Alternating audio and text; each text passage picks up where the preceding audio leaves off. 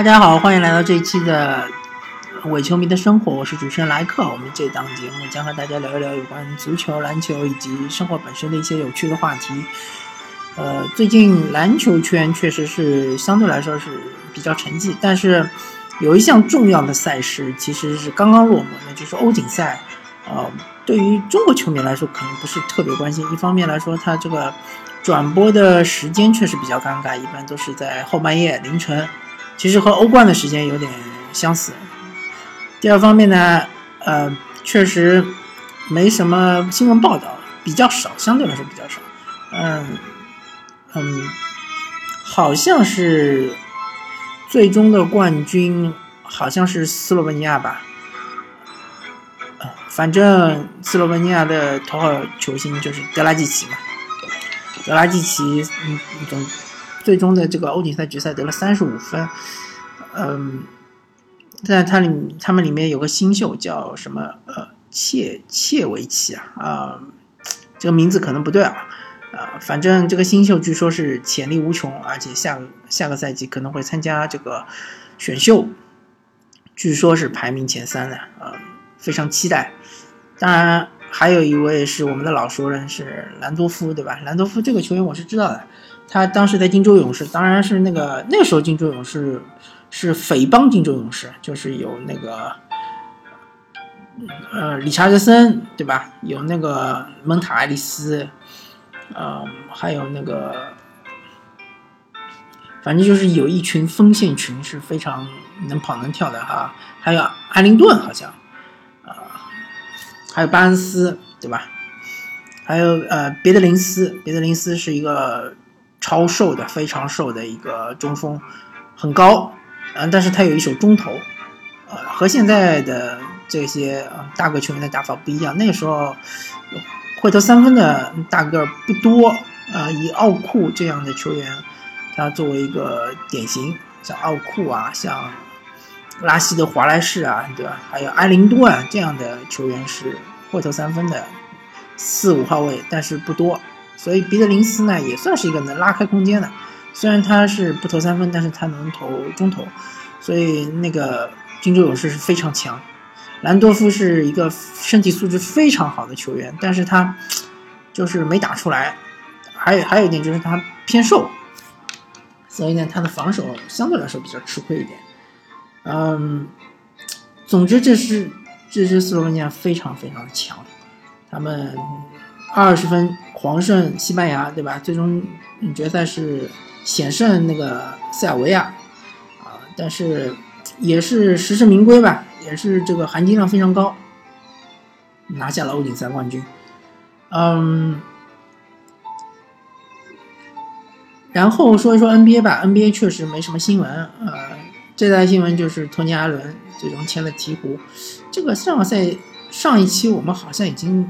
聊过这个问题，反正就是说鹈鹕呢，他现在在，嗯，补补漏嘛，他现在漏洞还比较多，所以说他各种球员都要，包括你是会防守的，会投三分的，最好是又会防守又会投三分，但确实三 D 球员现在这个市场上是比较少，那么你只会一项也行，对吧？所以鹈鹕这些操作还是比较精妙的啊，我还是个人还是比较欣赏的。啊，其他来说嘛，就是大家就特大吹特吹勇士嘛，就说勇士将会未来统治整个 NBA 四到五年，对吧？嗯，这些论调，反正我个人是不是很同意，但是勇士确实是现在是一支超级强队，这是没有没有问题的。呃，我看网上还有人不承认说勇士是超级强队，呃，这确实是有点自欺欺人了，对吧？呃。要战绩有战绩，要总决总冠军有总冠军，对吧？要荣誉有荣誉。呃，不过有一个很有意思的一个花絮性的新闻，就是说杜兰特，对吧？他公开场合怼这个恩德玛，恩德玛我们知道代言人是库里，然后库里据说还是个小小股东，我一直以为恩德玛是库里创建的一个品牌啊，看来是我理解错误了。反正库库里也是个小小股东嘛，对吧？所以说等于杜兰特，嗯，侵占了库里的地盘儿这个嘛，最后好像反正也，也就是说大家就和和气气，冰释前嫌。但是我觉得深层次来说，杜兰特和库里肯定是存在竞争的，就是在这个呃运动品牌方面肯定是竞争的。毕竟耐克现在是北美呃市场第一，恩德玛就是市场第二，对吧？阿迪达斯已经被挤到第三去了，所以这个暗战还是挺有看头的。嗯，火箭队呢也比较风平浪静啊，不过最近没怎么看到安德森的新闻，不知道安德森他心心里怎么想。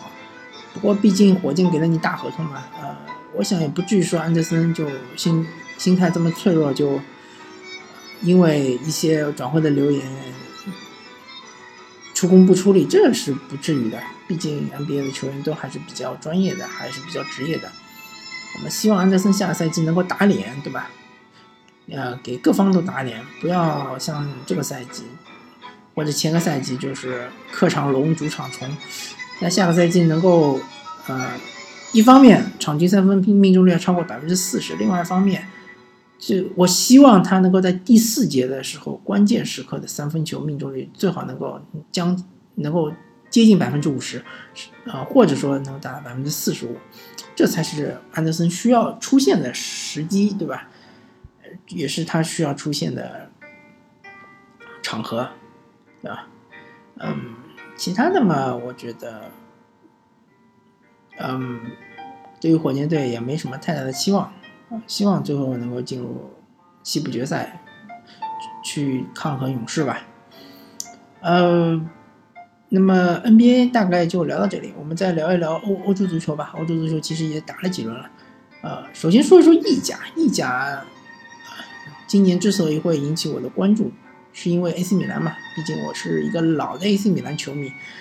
但是可惜的是，最近这段时。这几年 AC 米兰已经沉沦了，所以我基本上也不怎么关心。但是今年突然之间，AC 米兰就买了一套阵容嘛，对吧？整个二十几个人都是买来的，所以突然之间有了兴趣。但是看到 AC 米兰面对强队，比如说拉齐奥的时候，还是输得很惨。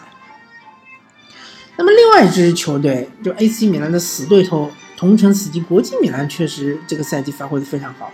我没记错的话，好像是全胜吧。那么其实就是说，榜首位置应该是国际米兰了。尤文图斯当然也是养生足球，也是踢的非常的克制，也非常的经济实惠吧。啊，基本上那该赢的比赛也都赢了。但是不知道如果国际米兰遇到尤文图斯，或者尤文图斯遇到 AC 米兰，是不是会擦擦出什么火花？毕竟，呃，尤文图斯统治了意甲这么多年嘛，希望还是有点挑战。这对意甲。对于意甲的球队，对于喜欢意甲的球迷，都是一个好消息。德甲还是老样子嘛，对吧？是拜仁慕尼黑，大家都知道，呃，老一套剧本不会变。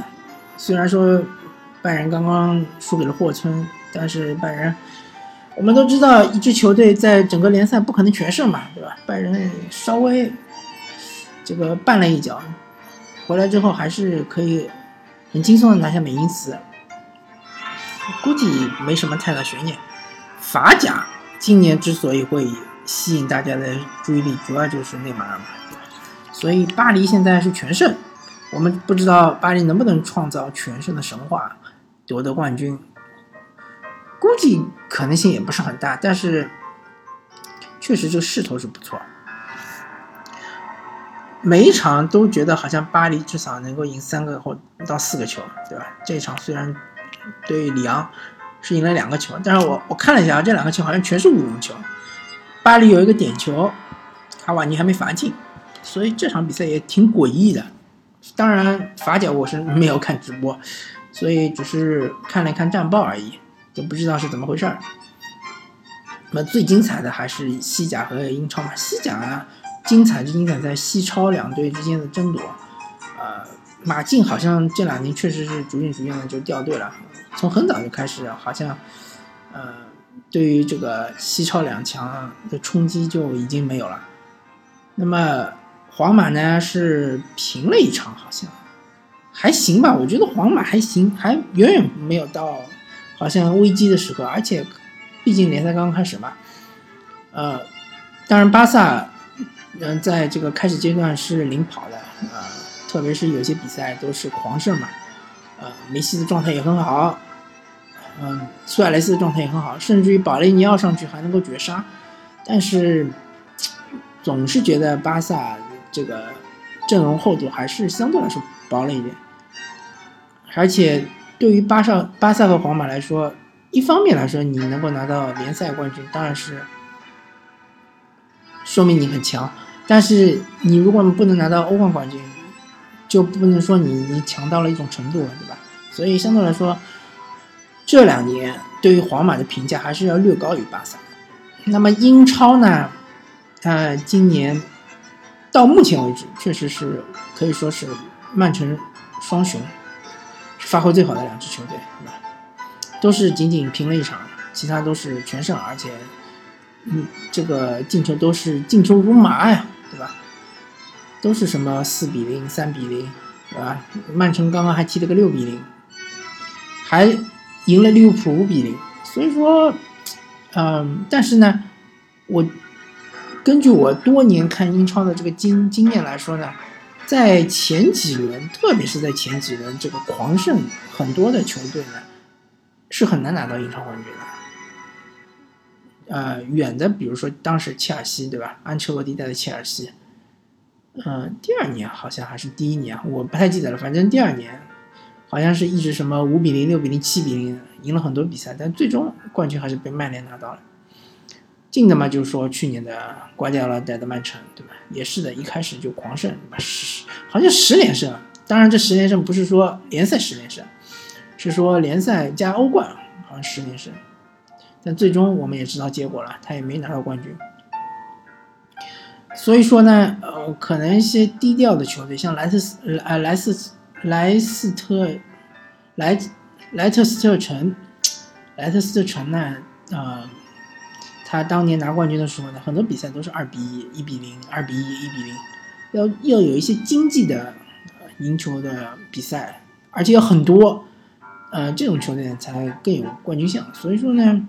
我个人不是特别看好曼城和曼联，啊，但是呢，事实还是说，最近这几轮来看呢，还是曼城和曼联势头最好。那么切尔西呢，由于他第一场输了，对吧？后面虽然赢了热刺，势头也不错，但是刚刚呢又在主场，嗯，打平了阿森纳，而且这场比赛呢，呃，吃相很难看，包括最后达维鲁伊斯还被红牌罚下，所以切尔西很明显。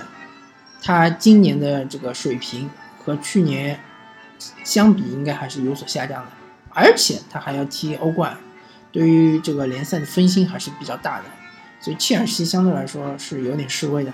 利物浦，呃，因为马内红牌对吧？再加上库库蒂尼奥不知道什么时候才能上，所以啊，开局阶段确实是有有些颓废。